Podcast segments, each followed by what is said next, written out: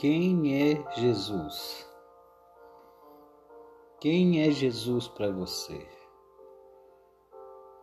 Na carta de Paulo aos Hebreus, no capítulo 1, versos 1 a 4,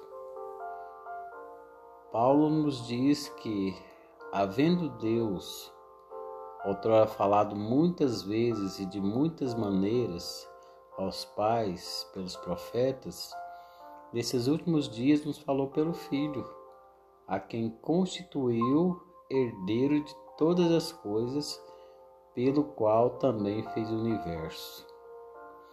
Ele que é o resplendor da glória e a expressão exata do seu ser, sustentando todas as coisas pela palavra do seu poder, depois de ter feito a purificação dos pecados, assentou-se à direita da majestade nas alturas, tendo se tornado tão superior aos anjos quanto herdou o mais excelente nome do que eles.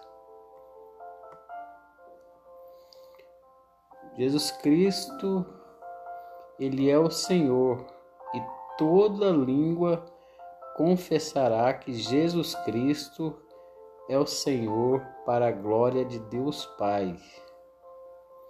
Ele é Senhor dos vivos e dos mortos, para que ao nome de Jesus se dobre todo joelho, dos que estão nos céus e na terra e embaixo da terra. Ele é Senhor da seara. Percorria Jesus todas as cidades e aldeias, ensinando nas sinagogas deles e pregando o evangelho do reino e curando todas as enfermidades e moléstias entre o povo. E havendo as e vendo as multidões, teve grande compaixão delas, porque andavam cansadas e desgarradas, como ovelhas que não têm pastor. Então disse aos seus discípulos: A seara é realmente grande, mas poucos são os trabalhadores. Rogai, pois, o Senhor da seara que mande ceifeiros para a seara. Mateus, ele é Senhor dos senhores. Os vinte e quatro anciãos prostravam-se diante do que estava sentado sobre o trono e adoravam o que para todo sempre e lançavam as suas coroas diante de todo o trono dizendo: Digno és o Senhor de receber glória e honra e poder, porque tu criaste todas as coisas, por sua vontade é, são e foram criadas.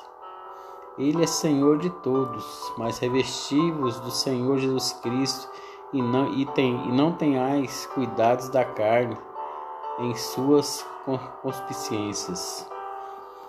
Então Jesus é o nosso Senhor e Salvador e não há outro nome além do nome de Jesus. Amém?